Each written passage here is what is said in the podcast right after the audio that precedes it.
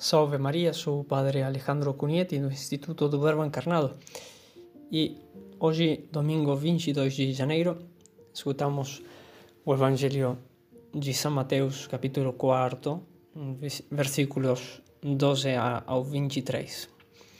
Neste domingo, as leituras nos falam do plano de salvação que se cumpre em Cristo, que vem ao mundo como luz para dissipar as trevas que o obscurecem o profeta Isaías diz: Vê, a noite cobre a terra e a escuridão os povos, mas sobre ti levanta-se o Senhor e sua glória te ilumina. No Evangelho ouvimos hoje outra profecia do mesmo profeta. Terra de Zabulon, terra de Neftali, caminho do mar, região do outro lado do rio Jordão, Galileia dos pagãos. O povo que vivia nas trevas viu uma grande luz e para os que viviam na região escura da morte, brilhou uma luz. Irmãos, esta luz que ilumina as trevas, que dissipa as sombras da morte, que traz a salvação e a felicidade aos homens, é Jesus, nosso Senhor. Cristo é a luz bendita de Deus que brilha neste mundo. Ele mesmo declarou: Eu sou a luz do mundo. Aquele que me segue não andará nas trevas, mas terá a luz da vida. Nós vemos que o mundo está marcado pela escuridão e isso não é muito difícil de se perceber. A grande escuridão na história do homem e a escuridão na história de cada um de nós.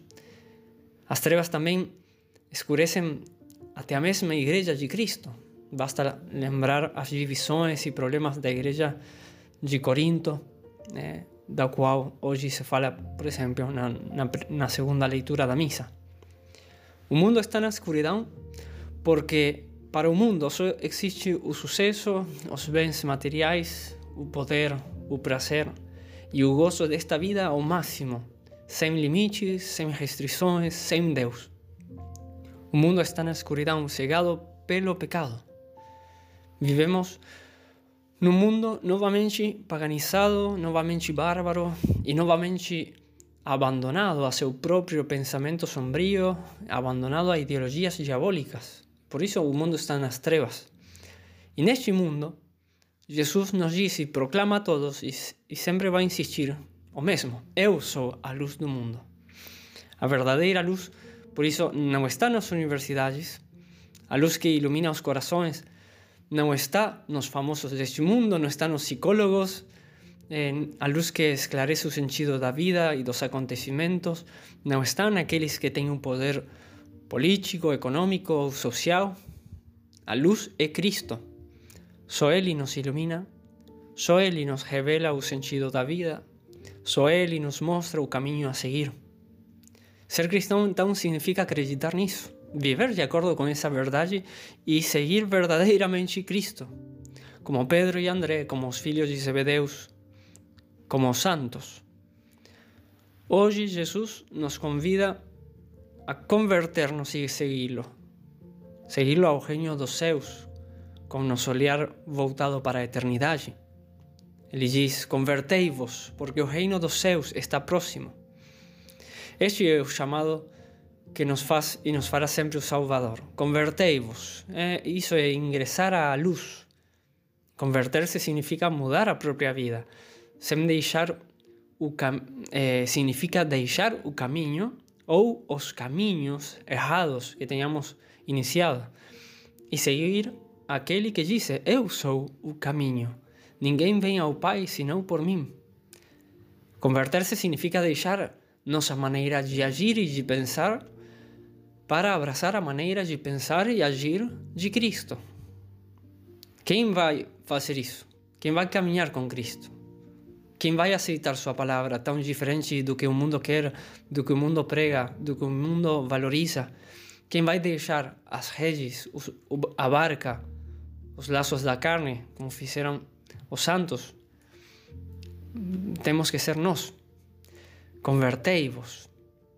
Isso, é, e como nos exorta também São Paulo, é, significa converter-se quando ele diz aos Efésios: Não persistais em viver como os pagãos, que andam à mercê de suas ideias frívolas, afastados da vida de Deus.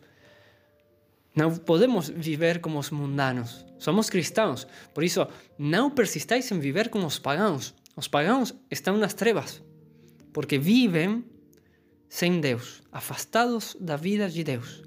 Por isso não podemos viver como os mundanos. Somos cristãos. E se o mundo vai numa direção, Jesus, nosso Senhor, nos convida a ir em outra.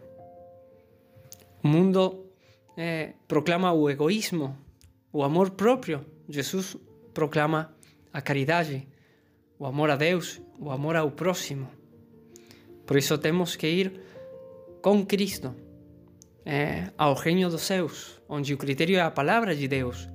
E a vida é uma vida em obediência a Deus, como nosso Senhor Jesus a viveu, até mesmo ao ponto de chegar à cruz.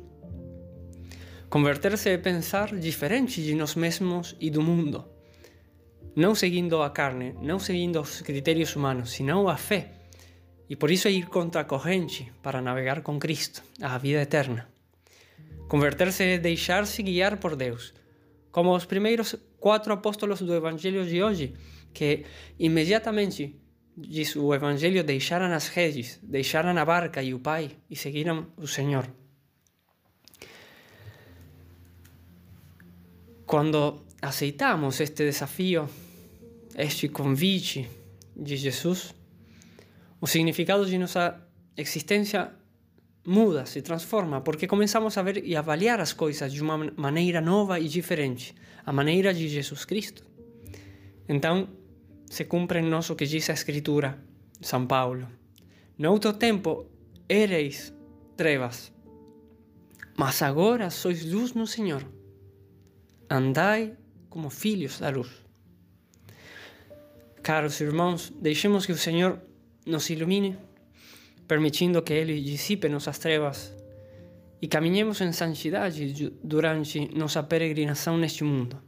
Andemos como filhos da luz, guardando os mandamentos, aspirando às coisas de acima e não às coisas da terra.